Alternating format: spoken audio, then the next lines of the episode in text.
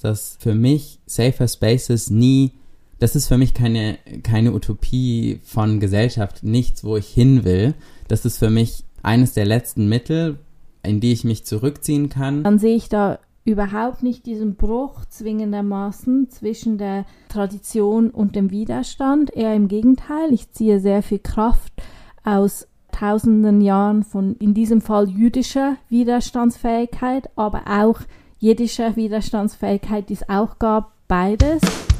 Pissy, der Podcast vom Missy Magazin. Hallo, hier spricht Zain Salam Assad aus dem Missy-Team und ihr hört Pissy, den queer-feministischen Podcast des Missy Magazin. Ich bin Kolumnistin und Journalistin aus dem Missy-Kosmos und heute geht es um jiddische Perspektiven oder Perspektiven auf das Jiddischsein in Deutschland, das jiddische Jugendcamp Generation J und die Everlasting-Frage der Community. Zu Gast sind Alma Rogenburg, Koordinatorin und Initiatorin von Generation J, und Noe Arndt, Bildungsreferentin zu transformativer Gerechtigkeit, Awareness und jüdischen Themen. Hallo Alma, hallo Noe und willkommen. Hallo, schön, dass wir da sein können. Hallo. Zum Einstieg, würdet ihr euch und eure Arbeit kurz vorstellen? Ja, du hast ja schon gesagt, ich bin Alma und ich verstehe mich in erster Linie als Aktivistin und da würde ich auch meine Arbeit mit Generation J einordnen. Also ich bin Projektkoordinatorin von Generation J. Das klingt erstmal total langweilig. Ich habe irgendwie noch nicht so ein richtiges gutes Wort gefunden, womit ich mich so identifizieren kann. Aber das bedeutet, dass ich ja mit einem Team zusammen dieses Programm organisiere und Generation J ist ja so ein jiddisches Jugendprogramm, kunstbasiertes Jugendprogramm für jüdische und nicht jüdische junge Menschen aus aller Welt und auch eine Lerngemeinschaft, wo Projekte umgesetzt werden, Workshops äh, stattfinden. Das ist so hauptsächlich meine Lohnarbeit gerade. Darüber hinaus bin ich in so antirassistischen Kontexten aktiv, mache viel gerade gegen Abschiebung und gebe auch so Workshops zu queeren und trans-Themen und das war's. Mehr mache ich nicht. Ich bin Nui, keine Pronomen. Und ich ähm, bin Teil vom jüdischen Bildungskollektiv, das radikal jüdisch heißt, das Bildungsarbeit macht innerhalb von sozialen Bewegungen, wo ich auch ein Teil davon bin. Tierbefreiung, Antifa-Arbeit, Antira-Arbeit und auch die Klimagerechtigkeitsbewegung. Und gleichzeitig arbeite ich seit vielen Jahren zum Thema transformative Gerechtigkeit und mache da drin auch Awareness-Arbeit. Sonst arbeite ich ehrlich ähm, wie Alma auch an Antira-Kontexten und ähm, gegen Abschiebung und habe generell eine abolitionistische, anarchistische Perspektive. Das heißt, ich mache eigentlich sehr viele verschiedene Themen, weil ich glaube, dass wir an sehr vielen verschiedenen Ecken ansetzen müssen, um dieses System zu verändern. Danke euch. Bevor wir überhaupt starten, Jiddisch, Jüdisch, in den Medien werden die zwei Wörter als Synonyme verwendet sehr oft. Möchtet ihr vielleicht uns kurz einführen? Ja, Jiddisch und Jüdisch, diese beiden Wörter klingen total ähnlich, meinen aber ganz unterschiedliche Sachen. Wenn wir von jüdisch sprechen, dann meinen wir alles, was jüdische Menschen, jüdisches Leben, jüdische Kultur, unter Umständen auch jüdische Religion und so weiter betrifft. Wenn wir von Jiddisch sprechen, dann meinen wir was, was oft Teil davon sein kann, also was auch viel mit jüdisch sein auch zu tun haben kann. Jiddisch ist in erster Linie aber auch eine Sprache, also die jüdische Menschen in vor allem in Mitteleuropa und Osteuropa seit ungefähr 1000 Jahren gesprochen haben. Aber in der jüdischen Geschichte gab es einen starken Bruch in der Mitte des 20. Jahrhunderts. Ist auch ganz wichtig natürlich dazu zu sagen, dass es, was dazu geführt hat, dass es vor der Shoah etwa 11 Millionen Menschen gab, die Jiddisch aktiv als Erstsprache gesprochen haben. Heute sind es etwa eine Million. Und wir werden sicherlich ja nachher nochmal mehr auch darüber sprechen, was es genau ist. Aber zuerst vielleicht so diese Unterscheidung. Das Jüdisch ist ein viel umfassenderer Begriff und Jiddisch ist so sehr konkret diese Sprache, die jüdische Menschen in Ost- und Mitteleuropa historisch gesprochen haben und zum Teil, genau, gibt es auch Menschen, die die heute immer noch oder widersprechen und sich damit beschäftigen, so wie wir. Und dazu gehört natürlich auch noch viel mehr als nur die Sprache, sondern auch ganz viele andere Aspekte, die halt zur Kultur dazugehören. Und ich finde es auch noch interessant dazu zu sagen, dass Jüdisch auf Jiddisch Jiddisch heißt. Also auf Jiddisch, einer Sprache, die eine jüdische Sprache ist, gibt es diesen Unterschied natürlich nicht. So wie es auf Deutsch auch keinen Unterschied zwischen der deutschen Sprache und der deutschen Kultur gibt. Wir können nur sagen Deutsch, aber auf den meisten anderen Sprachen, auf denen über Jiddisch gesprochen wird, gibt es eben diesen Unterschied Jüdisch-Jiddisch. Alles klar, danke dir, Alma. Du hast Generation J gegründet und dieses Jahr fand das Camp für das zweite Mal statt in Thüringen im Mühlhausen. Magst du erzählen, wie die Initiative überhaupt entstanden ist und äh, womit sich das Camp beschäftigt? Ja, wir haben im Verein 2020 ist so diese Idee entstanden dazu, auch was gezielt für junge Menschen zu machen. Wir machen in Thüringen, in Weimar ein jiddisches Festival. Das macht der Verein schon seit 20 Jahren. Und da gibt es auch Angebote für junge Menschen. Natürlich sind alle Angebote auch für junge Menschen offen.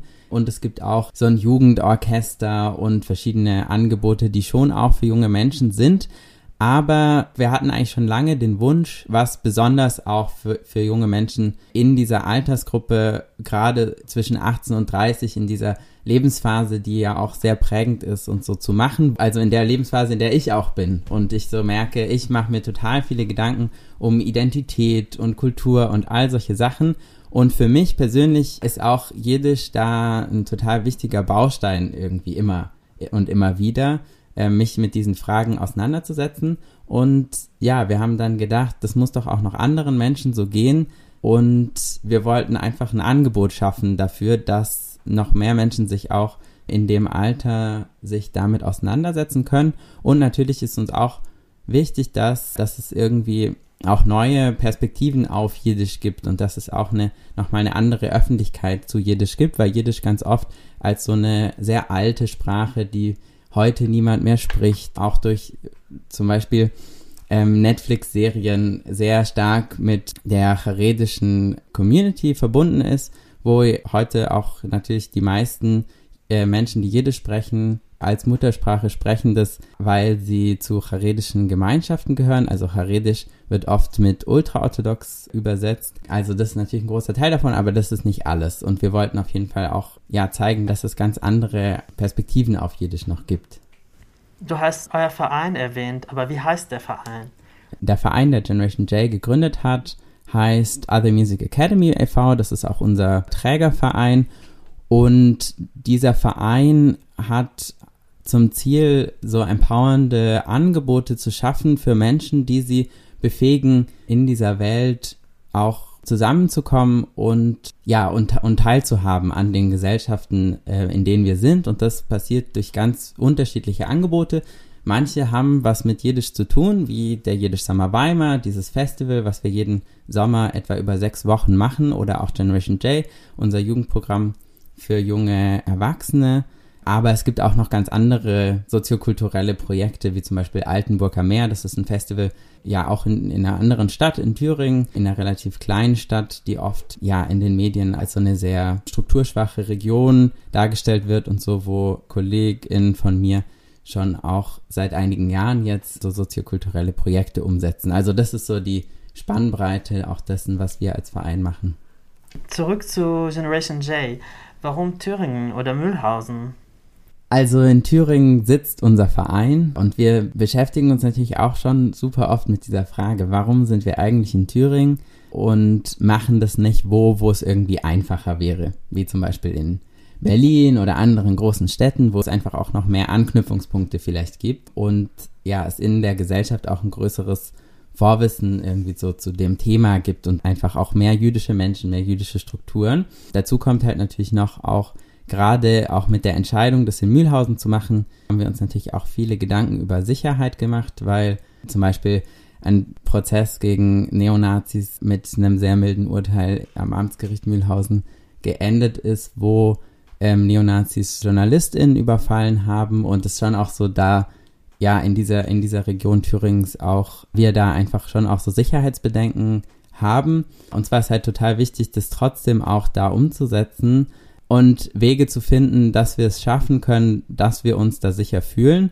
Und Ich glaube, das gelingt natürlich immer auf unterschiedliche Art und Weise, aber ich finde es halt total wichtig, sich irgendwie mit Wegen auseinanderzusetzen, wie wir auch an Orte gehen können, an denen wir uns sonst vielleicht nicht so sicher fühlen und aber auch an diesen Orten, an die jüdische Geschichte, die diese Orte haben, anknüpfen. Mühlhausen zum Beispiel hat eine total schöne Fachwerksynagoge und auch einen großen jüdischen Friedhof und das sind alles Orte, an die in Mühlhausen wohnen, glaube ich, drei oder vier jüdische Familien und an den Orten passiert ja nicht so viel jüdische Kultur und jüdisches Leben und ja, das ist uns auch wichtig, da, da an diese Orte zu gehen.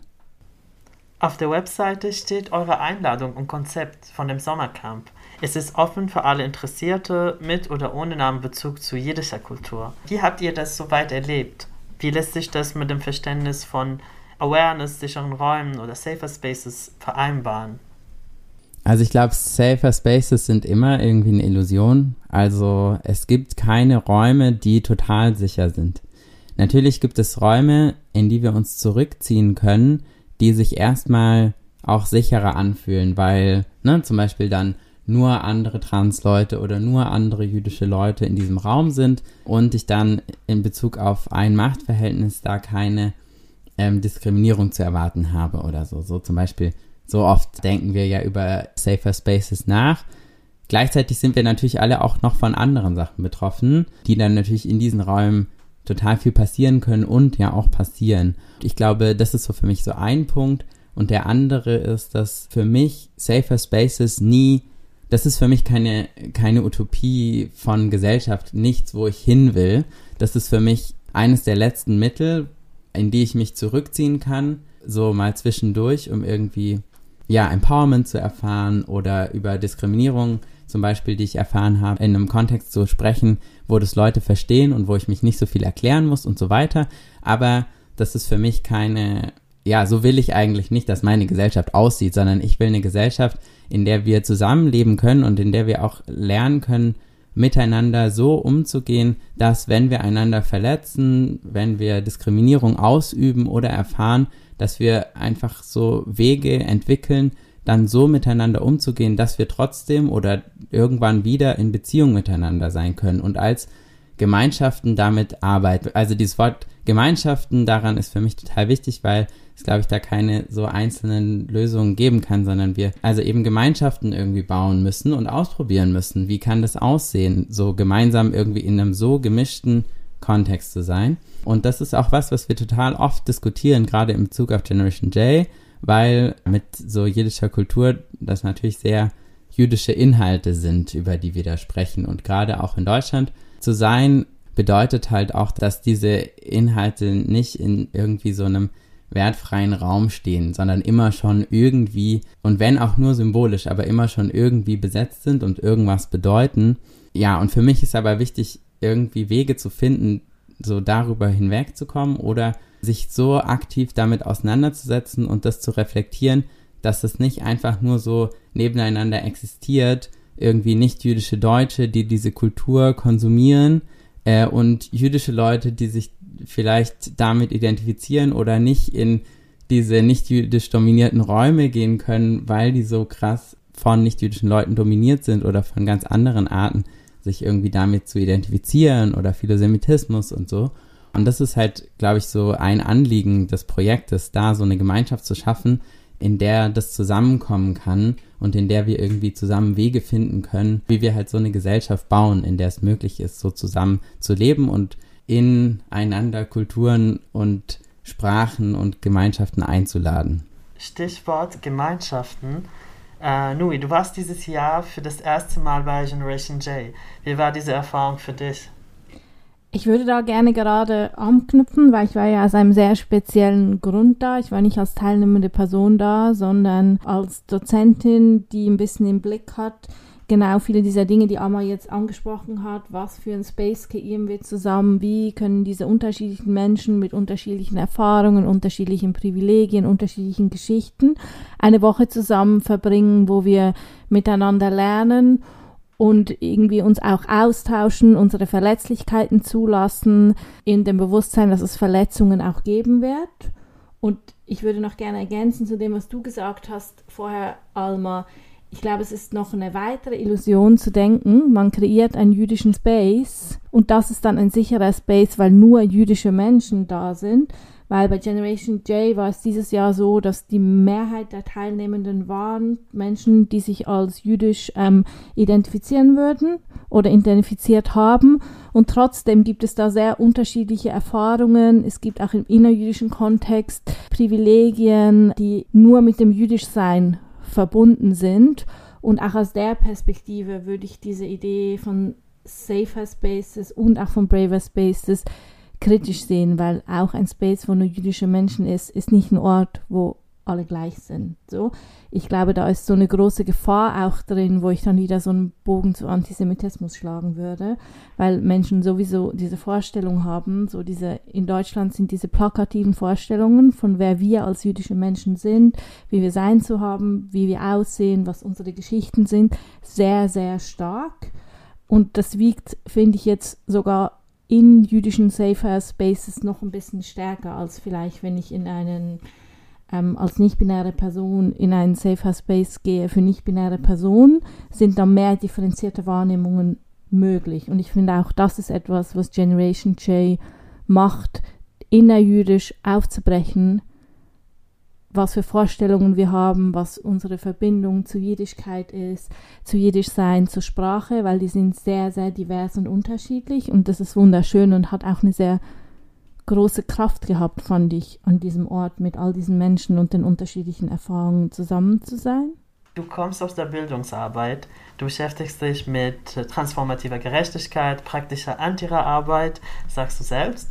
Äh, magst du kurz sagen, was das für dich bedeutet und wie siehst du die Parallelen aus deiner Praxis und mit Generation J? Ich glaube, in allererster Linie würde ich mich eher als Mensch bezeichnen, der versucht, in der Community, wo ich bin, die Welt zu verändern, auf sehr vielen verschiedenen Ebenen. Und diese Bildungsarbeit ist nur ein sehr kleiner Teil, weil ich schon auch glaube, wo ich viel Bildungsarbeit mache, dass Bildungsarbeit auch irgendwie beschränkt ist, weil es auch sehr, sehr wichtig ist, dass wir zum Beispiel handeln, gerade für politische Veränderungen, dass wir Dinge tun, dass wir irgendwie mutig auch so strukturellen Diskriminierungen und Institutionen entgegentreten. Und ich glaube, die Bildungsarbeit ist da nur ein kleiner Teil da drin. Und ich glaube, ich habe dieses große Glück, dass ich als Person in so einer Community vielleicht eine Rolle übernehmen kann, weil ich von relativ vielen verschiedenen Diskriminierungen betroffen bin, als queere Person, als Transperson, als behinderte Person, als jüdische Person, als migrantische Person, dass es, glaube ich, Mama nur schon reicht, wenn ich da bin und mich verletzlich zeige. Und ich glaube, das ist auch etwas, was ich auf jeden Fall versucht habe in Generation J, auch in meiner Rolle als Dozentin vorzuleben, dass das total wichtig ist, dass wir uns verletzlich zeigen und dass wir in dieser Verletzbarkeit versuchen, wie wir zusammen irgendwie Möglichkeiten finden, trotzdem in Verbindung zu sein und zusammen sicherer zu fühlen. Und ich glaube, das geht nur, wenn wir zum Beispiel anerkennen, dass alle von uns auch strukturelle Gewalt ausüben zum Beispiel und das ist ein bisschen einfacher für mich zu sagen, weil ich eher eine Person bin, wo Leute denken würden, ja, aber du hast ja nicht so viele Privilegien. Und natürlich habe ich immer noch krass viele Privilegien, zum Beispiel durch meine Staatsangehörigkeit, aber auch sehr viele andere Sachen. Das heißt, ein Teil der Arbeit, die ich mache, hat weniger damit zu tun, dass ich versuche, Wissen zu vermitteln, sondern dass ich versuche, Räume herzustellen für einen Austausch über all diese Sachen, die ich jetzt gerade gesagt habe. Darum würde ich mich, glaube ich, selber bezeichne ich mich auch selten als Bildungsreferentin, weil das für mich so ein Wort ist, das in so einem Paradigma von so, ich weiß jetzt, wie es geht und ich erkläre dir jetzt, wie du das machen musst und dann verändert sich die Welt drin ist, an das ich eigentlich nicht glaube. Aber die Leute verstehen halt das Wort gut und haben dann eine Vorstellung, was ich vielleicht mache oder auch nicht. Mhm. Du hast selbst gesagt, Austausch und ähm, Kultur und Kultur durch Austausch und Bildungsarbeit zu vermitteln und zu betrachten, das geht manchmal gegen dieses gängige Verständnis von Kultur. Das ist so begrenzt innerhalb von, von Räumen, also dass es so räumliche Grenzen hat. Was bedeutet das für eure Praxis? Also Kultur immer neu in, in neuen Rahmen zu setzen? Ich finde das voll eine spannende Frage, weil ich auch immer wieder merke, als eine Person, die so aus politischen Perspektiven auch immer wieder sehr viel Kritik auch an Identitätspolitik hat, weil ich glaube, Identität und Identitätspolitik führt auch dazu, dass wir manchmal Grenzen machen, die sehr, sehr stark gefestigt sind und dann diese sozialen Kategorien, die dadurch entstehen, wie zum Beispiel männlich sein oder weiß sein oder schwarz sein, dadurch verstärken und das ein bisschen dieser Idee entgegentritt, dass wir eigentlich auf eine Welt zuarbeiten, wie du Alma sehr schön beschrieben hast, wo es zum Beispiel nicht die Idee ist, dass alle im eigenen Safer Space sind und gleichzeitig merke ich, dass zum Beispiel gerade bei meiner jüdischen Identität dieses Gefühl von so ein bisschen Abgrenzung oder von so, da fü fühle ich einen sehr starken Bezug auch von Identität dazu, der mir sehr wichtig ist und der natürlich teilweise auch irgendwie das Außen gemacht wird, weil es so schwer ist, als jüdischer Mensch sichtbar zu sein, dass ich dann vielleicht diese Identität verstärke. Und es ist mir aber gleichzeitig trotzdem sehr wichtig. Ich identifiziere mich sehr stark damit. Ich weiß nicht, wie du das siehst, Alma. Ich finde halt auch total wichtig, oder für mich, glaube ich, kann ich gar nicht anders über Kultur nachdenken als so. Also für mich ergibt es nicht so viel Sinn, so ein Verständnis von Kultur zu haben, als es gibt irgendwie so verschiedene Kulturen, die haben irgendwie klare Grenzen und wir können uns irgendwie treffen aber ich habe meine Kultur und du hast deine Kultur, weil das halt nie so, nie so stimmt. Du hast ja vorher auch gesagt, Nui, bei Generation J auch zum Beispiel, auch wenn die Mehrheit der Teilnehmenden jüdisch war, zum Beispiel bei diesem Jahr bei Generation J, sind es trotzdem so unterschiedliche Zugänge zu Jiddisch oder auch nicht Zugänge zu Jiddisch, ne? Oder auch zum Beispiel jüdische Identitäten, die sich halt nicht mit Jiddisch identifizieren oder identifizieren können, weil zum Beispiel Jiddisch ja auch nur eine Dimension von jüdischer Gegenwart und Geschichte ist und ja auch so hauptsächlich ein Judentum betrifft, was Wurzeln in Mittel- und Osteuropa hat, aber zum Beispiel jüdische Leute, die Wurzeln im Mittelmeerraum oder in Südeuropa oder so haben, da gibt's ja auch nochmal ganz andere so Identifikationen. Und ich glaube, je mehr wir darauf gucken, das ist halt ein bisschen wie mit so einem Mosaik. Erstmal wirkt es vielleicht wie so ein Bild. Je näher wir kommen und je mehr wir da drauf schauen, desto mehr sehen wir irgendwie noch kleinere Bilder und irgendwann sind wir dabei, die Risse in der Glasierung von den Mosaiksteinen anzuschauen und so. Und ich glaube, für mich ist Kultur, dass auch noch dieses Mosaik sich so die ganze Zeit irgendwie verschiebt. Und wir immer, wenn wir Gemeinschaften bauen, wie zum Beispiel bei Generation J, das ist ja auch ein sehr bewusster Prozess. Wir treffen uns alle zusammen ähm, als ja diese etwa 40 Leute sind dann da zusammen an diesem Ort, treffen wenig andere Leute, genau, und verbringen sehr viel Zeit miteinander und arbeiten sehr aktiv daran, auch zum Beispiel, wie können wir an Traditionen und diese kulturellen Elemente anknüpfen auf eine Art, die für uns als Gemeinschaft funktioniert, die eben divers ist und die halt nicht sich nur auf eine Art und Weise damit identifiziert und alle, für die das okay ist, die werden mitgenommen und für alle, die das halt nicht funktioniert, die müssen halt ihr eigenes Ding machen oder sich einen eigenen Raum suchen und so. Und das finde ich halt total wichtig und eine große, große Herausforderung daran. Also ja, wenn wir so davon erzählen, dann klingt es für mich auch total schön, aber es ist auch so voll die Herausforderung und bedeutet auch ganz oft, dass es halt nicht einfach ist und dass es auch nicht immer so funktioniert und dass es halt umkämpft ist, ne? Und wir halt immer wieder in so Aushandlung gehen müssen. Also zum Beispiel, was machen wir an einem Freitagabend, wenn einige Menschen religiös sind und gerne Kerzen anzünden wollen und so religiöse Rituale machen wollen. Einige Menschen säkular sind, und aber ihre eigenen Traditionen mitbringen, zum Beispiel aus den Orten, wo sie herkommen, aus den Gemeinschaften, aus denen sie herkommen und wieder andere atheistisch sind und sich gar nicht mit so diesen Elementen identifizieren und wieder andere gar nicht jüdisch sind und gar keinen Bezug dazu haben. Und wie schaffen wir es aber dann trotzdem in dieser, ja, in dieser Gemeinschaft zusammen einen Raum zu kreieren, der irgendwie bedeutungsvoll für uns alle ist. Vielleicht geht es auch nicht, aber ich finde es total wichtig und total bereichernd, dass wir das immer wieder versuchen und immer wieder auch an Punkten scheitern und daran, glaube ich, total merken, worum es eigentlich geht und was eigentlich wichtig ist. Ein Mosaik hast du es genannt. Differenzen innerhalb von einer Kultur oder von verschiedenen Kulturen. Immerhin werden bestimmte Kulturen oder Religionen im Allgemeinen als was Altes, als was Traditionelles gesehen. Es wird immer von Kultur versus Widerstand gesprochen. Sehr oft wird gesagt, so Traditionen sind eher rückständig und äh, Widerstand wird was als was Neues, als was sich von Kultur, von Tradition loslöst. Was halt gerade im Betracht auf die Arbeit oder auch vielleicht auf die Existenz von verschiedenen, auch jüdischen Gemeinden in, in Europa gar nicht der Fall ist, aber auch verschiedene andere Gemeinden. Wie geht ihr mit dieser Frage um, wenn halt so viele diverse Menschen sich zusammenfinden in diesem Raum, die wahrscheinlich auch zu dieser Debatte sehr unterschiedlich stehen? Ich würde die Annahme der Frage in Frage stellen in meinem Kopf fühlt sich das überhaupt nicht so an. Also wenn ich an die Tradition von Judentum denke und wie ich mein Judentum lebe und fühle und was ich lese, auch in alten Schriften, auch in einer religiösen Auseinandersetzung, weil ich identifiziere mich selber als religiös, dann sehe ich da überhaupt nicht diesen Bruch zwingendermaßen zwischen der Tradition und dem Widerstand. Eher im Gegenteil, ich ziehe sehr viel Kraft aus tausenden Jahren von in diesem Fall jüdischer Widerstandsfähigkeit, aber auch jiddischer Widerstandsfähigkeit, die es auch gab, beides. Und ich glaube, diese Idee von so, also da sind ja so Bilder dahinter, die falsch sind, wie so das Judentum ist eine Religion, was so nicht richtig ist, weil das Judentum religiöse Aspekte hat, aber auch kulturelle, ethnische, ganz viele verschiedene Aspekte.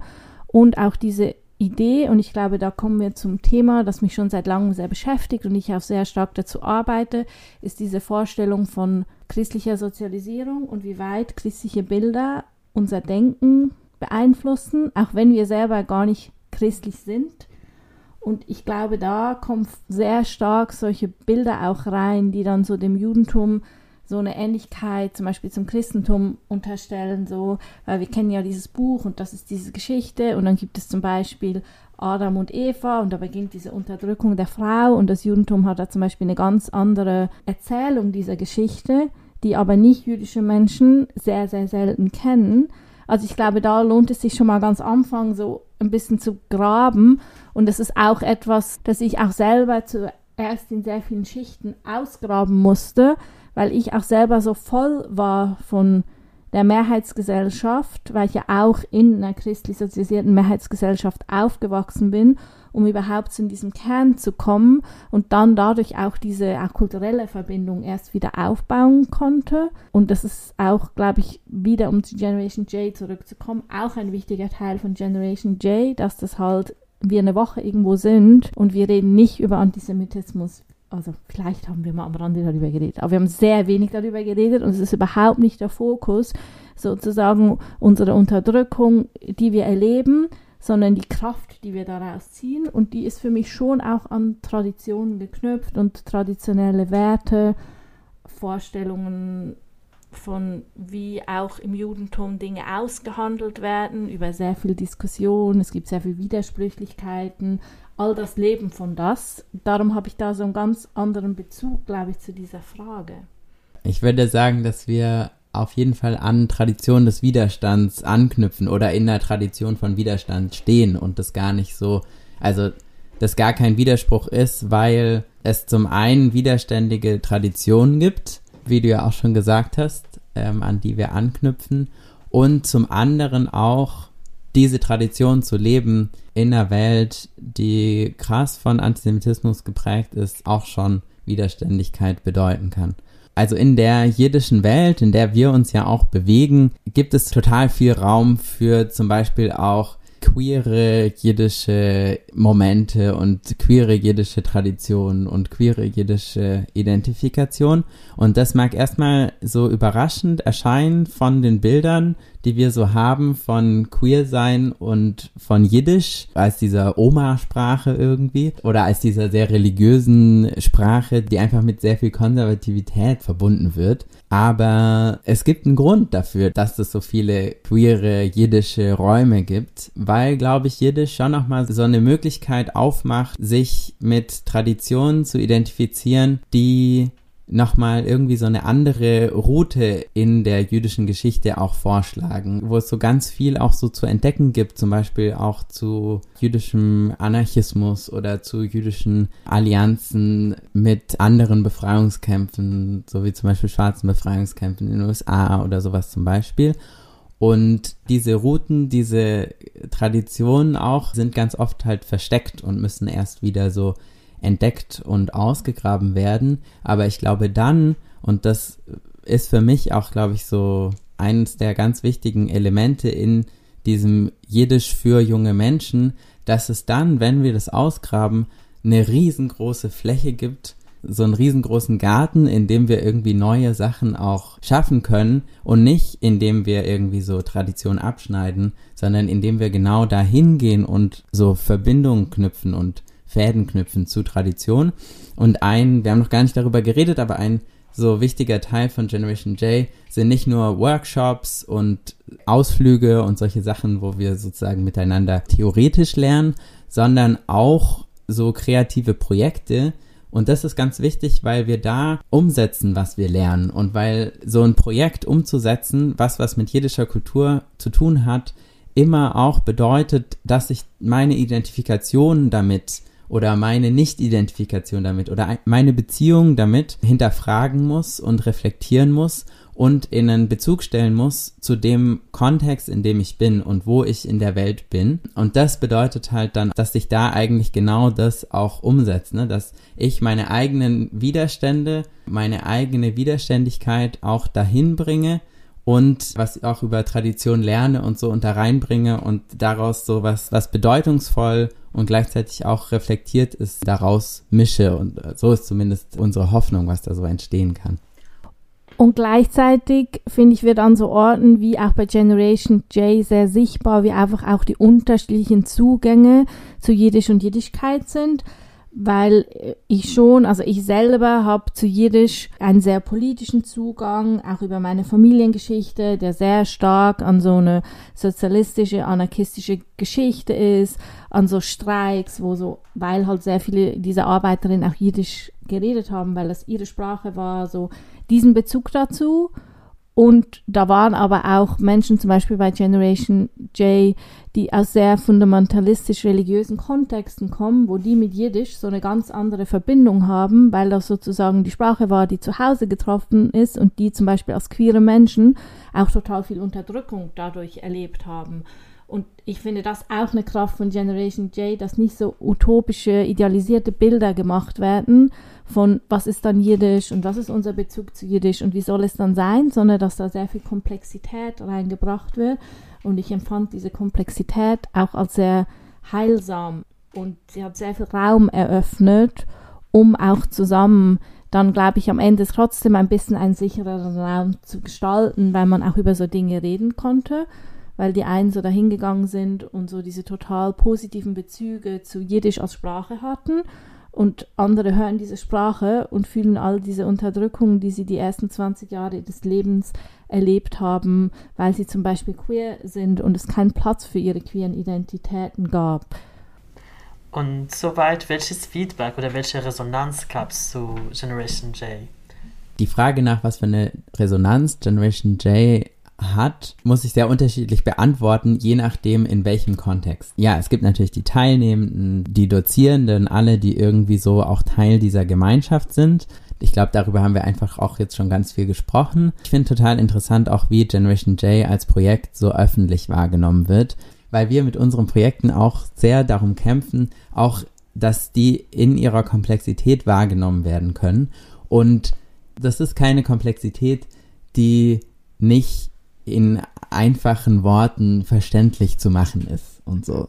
Also weil oft, glaube ich, wird auch so vorgeworfen, dass es irgendwie zu kompliziert ist oder dass es so lokale JournalistInnen das irgendwie nicht so, nicht so komplex irgendwie darstellen können. Ich glaube, dass es eher da darum geht, dass die Bilder, die existieren zu Jiddisch, zu Jüdisch sein in Deutschland, einfach, wie du ja auch schon vorher gesagt hast, Nui, einfach so krass wirkmächtig sind, dass es total schwer ist, da auszubrechen. Und auch wenn wir total coole Sachen in Interviews sagen, ganz oft die Wahrnehmung dann trotzdem doch in so diesen medialen Bildern verfangen bleibt. Und ich glaube, das passiert nicht nur medial, sondern auch in dem, was ich vielleicht die politische Bubble nennen würde, wo bestimmt auch die Hörerinnen von diesem Podcast jetzt dazugehören, weil die Teilnehmenden von Generation J haben alle so verschiedene Projekte gemacht, Kunstprojekte, Musikprojekte, wirklich wunderbare Projekte. Und wir sind dann nach Göttingen gekommen, an einen linken politischen Ort, ein feministisches linkes Café. Da gab es diese Vernissage. Es wurde sehr breit eingeladen. Und am Ende ist vielleicht eine Handvoll von fünf Personen gekommen, die nicht Teil von diesem Generation J-Kontext war. Und ich habe schon auch gemerkt, dass ich da auch eine Enttäuschung erlebt habe darin, dass gerade in einer Stadt wie Göttingen, wo zum Beispiel Antifa-Arbeit so wichtig ist und alle Leute sich die ganze Zeit mit dem Thema Antisemitismus und Jüdinnen beschäftigen, dass dann, wenn es etwas gibt, das außerhalb von diesem Blick, den die Leute kennen, passiert, dass es am Ende scheinbar einfach keinen Menschen interessiert hat, dahin zu gehen. So.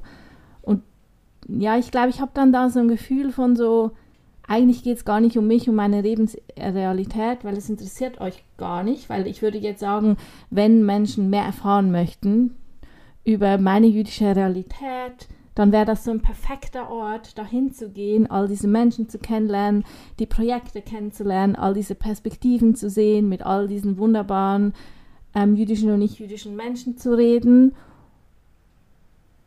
Und das lässt mich oft auch ein bisschen verzweifelt und sprachlos zurück, weil ich glaube, ich auch nicht so genau weiß, wie ich das ändern kann. So, da habe ich eine gewisse Hoffnungslosigkeit auch manchmal das ist so ein bisschen auch die Grenze von Bildungsarbeit, auch so von, von dieser kulturellen Vermittlungsarbeit, was da geleistet werden kann und was wir da leisten können, weil es halt nicht nur um Bildung geht und es geht nicht nur um eine Vermittlung von Wissen, sondern es geht halt auch um Erfahrung und ich denke, das ist für mich total wichtig, auch bei Generation J, dass es nicht nur ein Raum ist, in dem irgendwie Wissen vermittelt wird, sondern halt auch ein Raum, in dem wir zusammen Erfahrungen machen und als Gemeinschaft Erfahrungen machen und Erfahrungen davon machen, wie auch so eine Gemeinschaft aussehen kann und was da alles schwierig ist und wie wir dann doch irgendwie Sachen hinkriegen oder auch nicht und so. Und das sind ja alles Erfahrungen auch, die wir miteinander machen für unsere Zukunft und die Menschen ja dann auch wieder an ihre Orte jeweils, wo sie herkommen. Also Generation J ist ja auch ein total internationales Programm, wo junge Leute aus aller Welt zusammenkommen und da hinkommen und diese Erfahrungen da ja auch mitnehmen. Und ich glaube,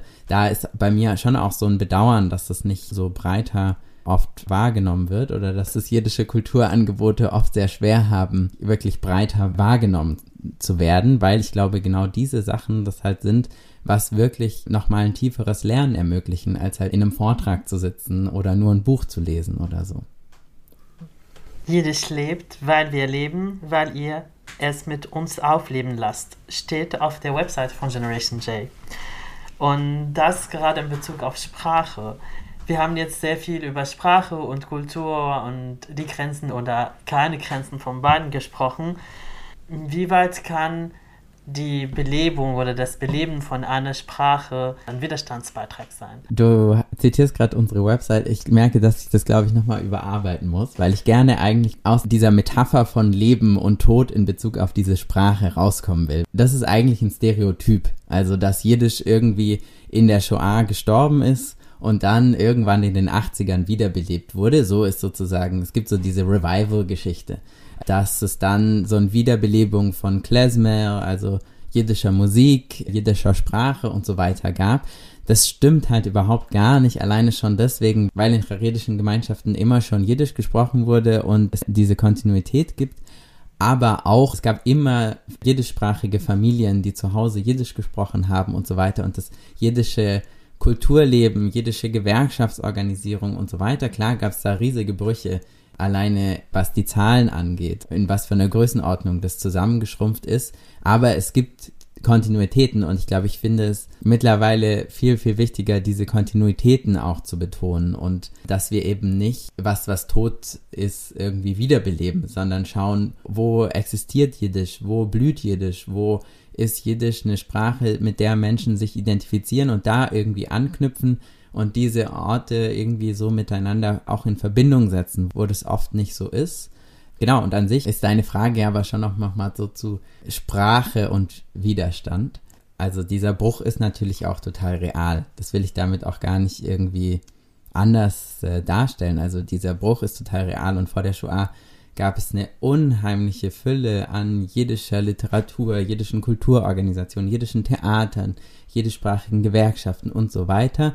Und da gab es natürlich einen riesigen Bruch. Und das hängt unmittelbar damit zusammen, dass Deutsche einen Genozid verübt haben. Und ich glaube, in dieser postgenozidalen Gesellschaft, in der wir jetzt hier leben und, und sind, in dieser Gesellschaft ist es an sich schon eine Form von Widerstand, zu der Sprache zu arbeiten, die eigentlich ausgelöscht werden sollte. Ich bin mit dir einverstanden, dass es ein Widerstand ist. Es ist ein Widerstand, wenn jüdische Menschen das machen. Und es ist aber, und das ist, glaube ich, ein Mechanismus, der auch passiert, dass nicht jüdische Menschen hauptsächlich weiß-christlich-deutsche Menschen sich dann entscheiden, sich so stark mit dem Thema zu befassen, dass sie sich so ein einreden, dass das eine Form von Widerstand ist. Und ich glaube, da ist es mir schon auch sehr wichtig, dass wir da immer wieder einen sehr kritischen Blick darauf haben, wie gerade in Deutschland umgegangen wird mit Jiddisch, mit Klezmermusik, mit jiddischer Musik, das Ganze, was drumherum konstruiert wird, weil es ist schon für mich als eine Person, die nicht in Deutschland aufgewachsen ist, sondern erst seit drei Jahren hier wohnt, war es irgendwie schon auch sehr stark sichtbar, wie Menschen in Deutschland sehr, sehr stark Jiddisch als wahnsinnig spannend und wichtig und identitätsstiftend sehen und mir ist es wichtig, da einen sehr auch kritischen Blick darauf zu haben. Das bedeutet nicht, dass es Menschen gibt, die sich seit sehr vielen Jahren sehr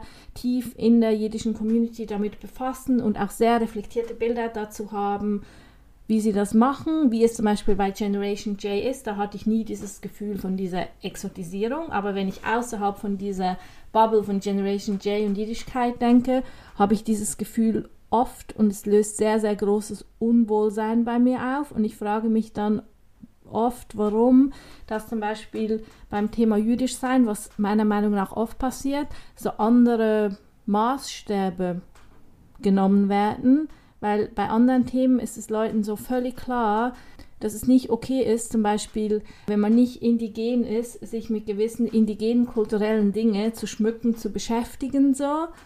Oder es ist auch sehr, sehr klar, dass irgendwie Jiddisch und Jiddischkeit schon auch etwas ist, wo jüdische Menschen sehr stark mitreden sollen, was damit passiert und in welchem Kontext das gesetzt wird. Und das ist halt bei jüdischen Themen allgemein einfach nicht so in Deutschland. Ich finde das mega die wichtige Kritik, die du da nochmal so rausgeholt hast. Und das hat ja auch unmittelbar auch mit der Shoah zu tun. Also ich muss mich reflektieren, auch in Bezug auf meine Familiengeschichte und dem ganzen Kontext, so wo ich, wo ich herkomme. Also es bedeutet einfach was total anderes als Person, deren Familie an diesem Genozid als Täterin beteiligt war, irgendwie Klezmer-Klarinette zu spielen oder so. Das bedeutet nicht, dass ich das nicht darf. Finde auch voll wichtig, aus diesem Verbot und das ist richtig und immer richtig und das ist falsch und immer falsch rauszukommen. Und ich glaube, Generation J ist auch voll so ein Versuch darin, irgendwie Boden zu finden in diesem Diskurs, weil das total wichtig ist, finde ich, um so zu lernen, miteinander klarzukommen, irgendwie auch.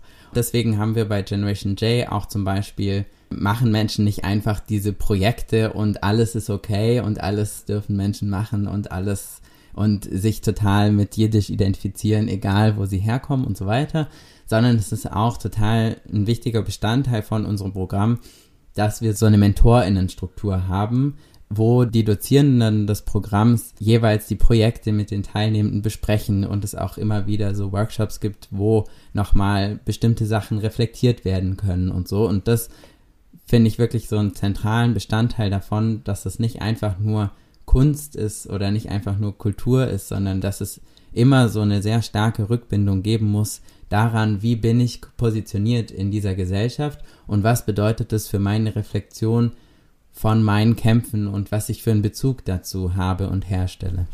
Dankeschön. Alma, du hast gerade auch gesagt, die Teilnehmenden bei Generation J bekommen MentorInnen. Es gibt immer Reflexionsmöglichkeiten in der Gruppe, dass man auch die politischen und historischen Aspekte von der Kultur auf dem Schirm hat, dass man das nicht nur als reine Kulturvermittlung versteht. Wie politisch waren die Abschlussprojekte?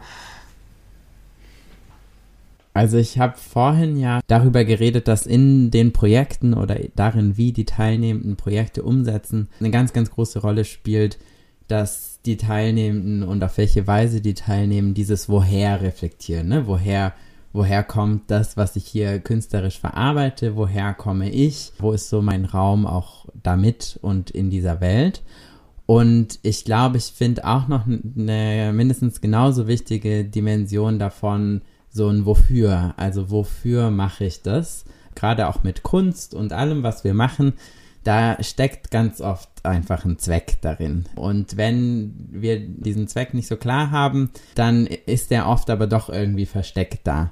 Und Kunst hat ja eigentlich immer irgendwie so eine, so eine politische Ebene deswegen. Und auch wenn wir vielleicht so tun, als wäre die nicht da, ist sie doch immer da. Und weil sie immer irgendwie eingebunden ist in einen Diskurs und weil sie in dieser Welt ist und ich glaube, es gibt gerade bei so einem krass politisierten Symbol wie Jiddisch keinen Weg daran vorbei, dass es irgendwie politisch ist. Und ich glaube aber auch, dass so wie die Woche gestaltet war, dem auch viel Raum gegeben wurde, diese Auseinandersetzung dafür, das vielleicht spannend zu hören, was passiert mhm. überhaupt in dieser Woche. So.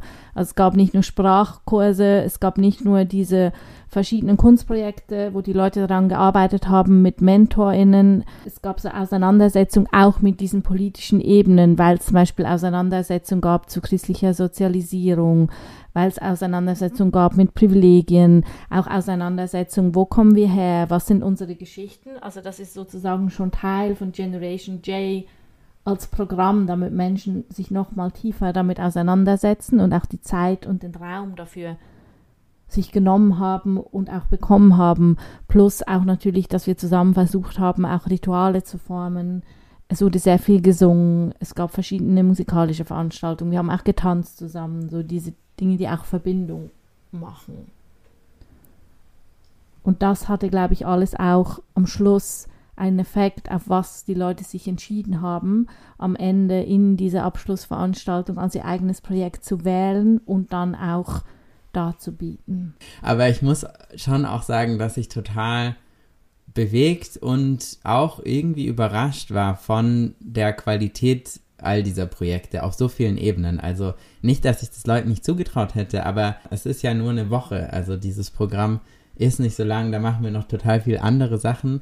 Also ich war total so überrascht und sehr bewegt davon, wie das irgendwie funktioniert hat. Dass die Projekte, so wie sie am Ende dastanden, alle total persönlich und total viel reflektiert haben und auch sehr, sehr, sehr vielfältig waren, auch in ihrer politischen Bedeutungsebene. Ich sage jetzt gar nicht, dass das irgendwie, also unter politischer Kunst stellen wir uns jetzt vielleicht irgendwie Propagandaplakate vor oder sowas. Von sowas rede ich gar nicht, sondern einfach von künstlerischen Arbeiten, die sich zum Beispiel mit Abtreibungen auseinandergesetzt haben, weil gerade auch in der Zeit, in der Generation J stattgefunden hat, dieser Prozess in den USA gelaufen ist und so weiter. Also auch ja einfach so eine sehr tiefe Auseinandersetzung auch in diesen Projekten da so stattgefunden hat. Ich fand das auch sehr berührend. Oder eine Person hat ein jiddisches queeres Manifest geschrieben und ist, glaube ich, zum ersten Mal ähm, in ihrem Leben auf einer Bühne gestanden und hat dem eigenen Queersein diesen Raum gegeben und das so öffentlich in Verbindung gebracht mit jüdisch sein über das Jiddisch. Und das war sehr, sehr berührend. Also wir haben alle geweint nachher, weil das wirklich so berührend war. Und ich glaube, das hat schon auch damit zu tun, wie diese Woche gestaltet war, weil in dieser Woche auch dieses Ebene von Miteinander, der Kommunikation, wie gestalten wir diesen Raum, wie fühlen wir uns in diesem Raum, wie beziehen wir uns aufeinander, hat einen großen Stellenwert eingenommen, was halt oft bei ähnlichen Programmen nicht so ist. Weil vielleicht gibt es im besten Fall noch ein Awareness-Team, aber es ist nicht so ein total natürlicher Teil von diesem Programm. Und ich finde, das ist auf jeden Fall bei Generation J sehr, sehr gut gelungen, genau diese Ebene von, es geht halt nicht nur um Inhaltsvermittlung, sondern wir sind hier auch um Menschen mit unseren Erfahrungen, mit unseren Verletzungen, mit unseren Bezügen und wir kreieren auch eine Gemeinschaft in einer Woche und das hat eine wahnsinnige Kraft und ich glaube, diese Kraft wurde sehr sichtbar an diesem letzten Tag. Und ich glaube, das hat auch damit zu tun, also was du gerade beschreibst, glaube ich, kommt auch viel daher, dass wir uns mit Fragen beschäftigen, die uns als Team, was das organisiert hat, halt auch beschäftigen. Und wir nicht irgendwie einfach was für Teilnehmende machen, sondern da irgendwie genauso tief drin stecken. Also wir genauso in diesen Fragen stecken, in, diesen Identitätsfragen und in diesen Auseinandersetzungen, in diesen politischen Fragen, in diesen Sachen, ne, die uns da so damit beschäftigen, in diesem, wie kann ich mich damit identifizieren oder nicht und was ist mein Raum damit und was steht mir zu und was nicht. Das sind Sachen, mit denen wir uns alle auch als Team auseinandersetzen. Und ich glaube, das ist schon auch was, was total wichtig ist, finde ich, in diesem Projekt oder was da nochmal so eine, auch so eine besondere Qualität darin ist, dass das nicht wir für irgendjemanden machen, sondern wir schon auch den Raum schaffen, den wir vielleicht auch für uns brauchen und da noch andere Menschen mit dazu einladen, sich auch mit diesen Fragen auseinanderzusetzen. Ich höre daraus Kraft teilen, Empowerment und Raum schaffen für sich und für andere, Raum teilen. Vielleicht könnt ihr auch äh, mir eine Erinnerung mit uns teilen, was ihr im Zusammenhang von Generation J habt, was euch auch Kraft gegeben hat oder wenn ihr daran denkt, dass ihr das Gefühl habt, okay, schön, dass ich das erlebt habe. Ich habe dieses Jahr gar nicht so viel von Generation J mitbekommen, weil in der Zeit, in der Generation J so die Hauptvorbereitungsphase war, meine Mutter sehr, sehr, sehr krank geworden ist und dann auch ja, meine Mutter ist auch während Generation J gestorben. Das heißt, ich war in der ganzen Zeit auch schon irgendwie so ein bisschen dabei, aber eigentlich war ich hauptsächlich bei meiner Mutter und habe für meine Mutter gesorgt und meine Mutter so auf diesen letzten Abschnitt in ihrem Leben, auch in unserem gemeinsamen Leben ja begleitet.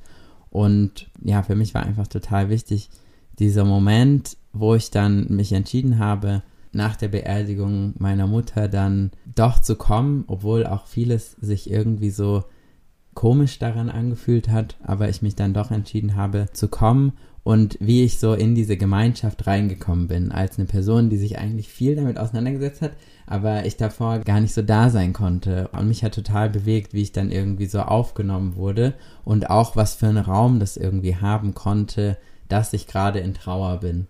Dass es nicht so ein wir sind alle irgendwie happy miteinander und tanzen und spielen hier irgendwas von einer heilen Gemeinschaft ist, sondern ein Raum, in den ich reinkomme und in dem auch unmittelbar so, ja, meine, meine Verletzung irgendwie so gesehen wird und ich auch damit irgendwie sein kann und ich nicht irgendwie, weil ich hatte, glaube ich, schon viel Angst, dass ich dann irgendwas so performen muss, dass ich irgendwie so gut funktionieren muss oder total happy sein muss, damit irgendwie ich nicht hier so die Stimmung crashe oder sowas. Aber das Gegenteil war der Fall, weil ich so gemerkt habe, da sind total viele Leute mit sehr, sehr unterschiedlichen emotionalen Zuständen gerade und dass das halt so voll da sein konnte und ich hatte so das Gefühl, ganz mit meiner Person einfach und dem, was mich so beschäftigt hat, einfach da sein zu können. Und ich glaube, das hat mich total bewegt und berührt. Danke für das Teilen. Ich glaube, da kann ich anhängen, weil ich glaube, dass das so war, ist auch, weil du diesen Raum so mit geschaffen hast, weil für mich war der empowernde Moment, dass ich, ich bin relativ spät dazu gekommen und viele Dozentinnen kannten sich auch schon vom letzten Jahr und das war das erste Jahr, dass ich dabei war und ich fand es total empowerment, wie viel Vertrauen auch in mich reingegeben wurde, dass ich die Möglichkeit hatte, einen Raum mitzugestalten mit dem, was ich so im Blick habe und kann, wie all diese Auseinandersetzungen mit Privilegien und Gruppenprozessen und wie werden Räume gestaltet und wie gehen wir mit Verletzungen um all diese Erfahrungen, die ich damit bringe, dass ich so von den Leuten auch so aufgenommen wurde, wie wenn das so eine wirklich wichtige Aufgabe ist und auch ein Skill und etwas, was ich kann. Und ich nie das Gefühl hatte, so, oh, aber die Person, die gibt seit 15 Jahren Gesang oder das ist eine Jiddisch-Lehrerin, die jetzt Jiddisch beibringt und das ist super wichtig. So, ich war noch nie an einem Ort, wo ich mit diesem Gefühl gegangen bin, dass ich das Gefühl habe, ich habe wie einfach einen Teil davon übernommen, der so gleich wichtig war wie alle anderen Teile, weil ich glaube, oft ist dieses Miteinander, dieses Prozessgestalten, diese Räume für Verletzlichkeiten zulassen, das ist oft so, ja, ferner liefen machen wir das auch noch, aber so wichtig ist es eigentlich gar nicht so. Und das war mein einer empowernder Moment. Und der andere Moment war, den ich sehr empowernd fand, ist, wie wir es immer wieder geschafft haben, zu Shabbat an etwas, das für sehr viele Menschen auch sehr stark religiös konnotiert ist, diese Stimmung herzustellen, dass sich eigentlich alle Leute abgeholt gefühlt haben und ein Teil davon waren und teilgenommen haben und ihr eigenes da reingegeben haben. Das fand ich eigentlich die schönsten und empowerndsten Momente, auch so wie wir eigene Rituale, die manchmal schon auch jetzt in diesem Sinn traditionell geprägt und vielleicht eng sind, neu gestalten konnten. Das fand ich sehr, sehr empowernd. Auch zu spüren, was es mit mir gemacht hat und ich dann so plötzlich so dass so bedeutungsvoll geworden ist. Danke dir, Noe. Jetzt kommen wir langsam zum Ende und ich würde euch noch fragen, eine sehr, sehr grobe allgemeine Frage, es gibt kein richtig oder falsch. Was muss noch passieren, damit Generation J nicht nur ein Sommercamp ist, sondern eine weit gelebte Realität ist? Ich glaube, wir brauchen Geld, damit wir ganz oft Generation J durchführen können. Nee, also natürlich ist da auch ein Wunsch von mir, dass es nicht nur dieses Sommerjugendprogramm ist, sondern dass wir noch andere Veranstaltungen machen können und einfach noch so eine größere Bandbreite an Angeboten irgendwie schaffen können. Und bei Generation J arbeiten wir ja irgendwie an so einer Community. Ne? Also wir schaffen irgendwie eine Gemeinschaft, die für einen sehr begrenzten Zeitraum da irgendwie da ist. Und klar, da sammeln wir alle Erfahrungen, die wir da mit nach Hause nehmen und so. Aber ich glaube, damit diese Themen von wie leben wir eigentlich zusammen und wie wollen wir zusammen leben, damit diese Themen und diese Fragen so Wirklichkeit werden können, braucht es, glaube ich, ganz viele so sehr unterschiedliche Arten von diesen Angeboten. Und auch braucht es das von jeder einzelnen von uns irgendwie so vor Ort, wo wir sind, irgendwie auch Verantwortung dafür zu übernehmen und so mutig zu sein, Gemeinschaften aufzubauen und ja, unsere Beziehungen auch dahingehend zu entwickeln, dass wir ehrlich so leben, wie wir eigentlich leben wollen. Mein erster Gedanke war, weiße christliche Vorherrschaft zerstören. Ähm, ich bin gleich auf diese sehr große Meta-Ebene gegangen, was sich alles noch verändern muss ähm, in dieser Welt, um die Welt, so wie sie jetzt ist, wirklich ins Wanken zu bringen und eine neue daraus zu bauen. Und gleichzeitig sehe ich das total an so Orten wie Generation J, das halt im Kleinen passiert. Und dieses Kleine, das passiert, ist genauso wichtig wie vielleicht den großen Wunsch der Utopie oder wenn wir an diesen großen Sachen arbeiten. Und ich habe, glaube ich, so im Kleinen den Wunsch, dass ich es sehr schön finden würde, wenn es Generation J wieder gibt, wenn auch mehr Menschen jetzt in diesem geografischen Umfeld von vielleicht Deutschland oder so den Mut haben, in sowas einzusteigen und dabei zu sein, weil das waren relativ wenig Leute, obwohl es in Mühlhausen stattgefunden hat, waren der allergrößte Teil der Teilnehmenden nicht aus Deutschland.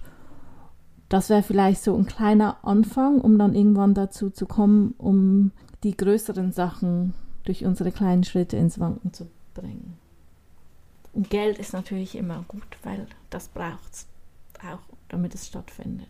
Nochmals. Dann hoffen wir, dass das in den nächsten Jahren mindestens ein Generation Day gibt und dass mehr Menschen sich trauen, noch sich anzuschließen, ähnliche Räume mitzugestalten. Danke euch für das Gespräch. Danke, genau. Und man kann uns auch auf Instagram folgen.